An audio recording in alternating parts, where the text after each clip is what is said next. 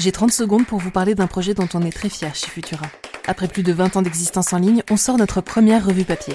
Un bel objet sur les sciences pour comprendre le monde de demain à découvrir début 2022 et dès à présent sur Ulule. Secret de la Lune, intelligence artificielle, agriculture et thérapie génique, explorer quatre thématiques à travers des enquêtes, des interviews, des tutos et bien plus encore.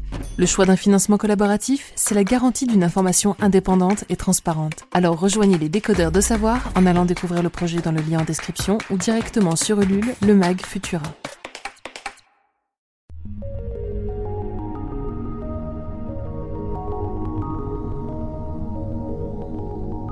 Bonjour à tous et bienvenue dans ce nouvel épisode du Covipod. Je suis Julie, diplômée d'infectiologie et rédactrice santé à Futura. Si vous voulez soutenir ce podcast, n'hésitez pas à vous abonner, à laisser une note et un commentaire sur vos plateformes d'écoute préférées.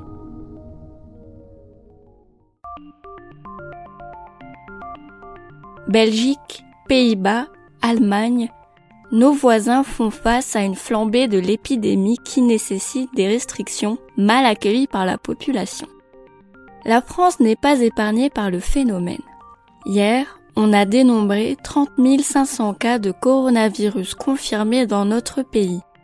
6 000 classes sont fermées à la suite d'un cas de Covid et les admissions en soins critiques sont aussi en augmentation plus de 35% par rapport à la moyenne de la semaine passée.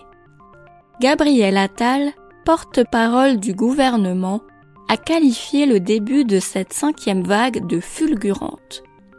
À l'heure où j'enregistre ces mots, pas d'annonce de confinement, de couvre-feu ou d'obligation de télétravail de la part du gouvernement. La stratégie contre le début de la flambée épidémique, la voici, une dose de rappel de vaccin anti-Covid. Rappelez-vous, cet été, je vous parlais d'une éventuelle troisième dose pour lutter contre le très contagieux variant Delta.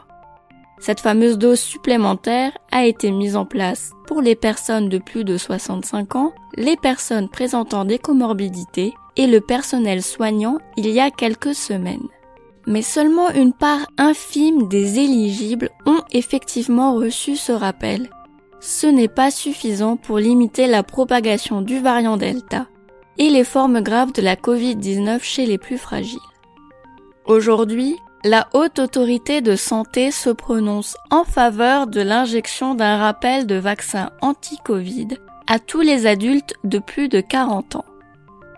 Les données scientifiques qui soutiennent cette décision indiquent que ce rappel, six mois après un premier schéma vaccinal complet, diminue le risque d'infection, d'hospitalisation, de formes sévères et de décès chez les 40 ans et plus, en comparaison aux non vaccinés.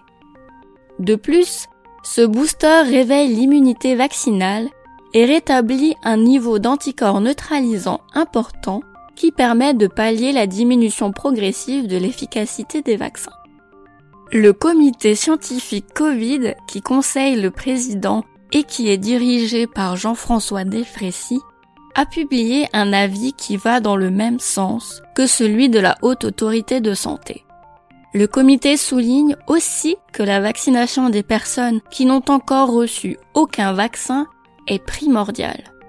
Ils ont dix fois plus de chances de faire une forme grave du Covid.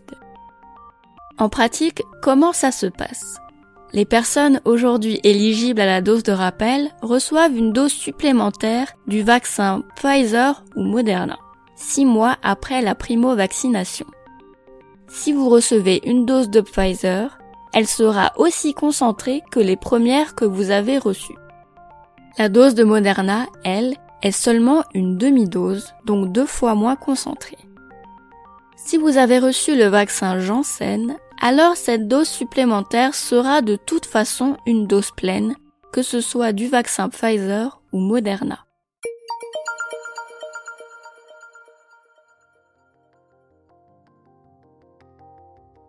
Ailleurs dans l'actualité scientifique autour du coronavirus.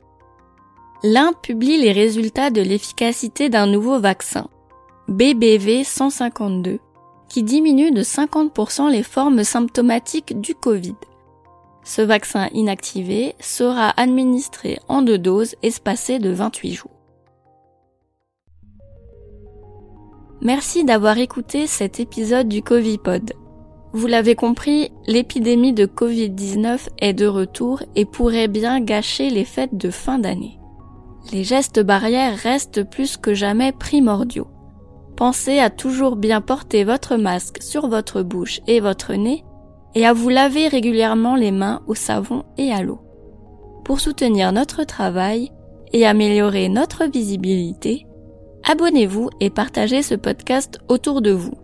Vous pouvez retrouver l'actualité scientifique autour du coronavirus sur Futura. À très bientôt!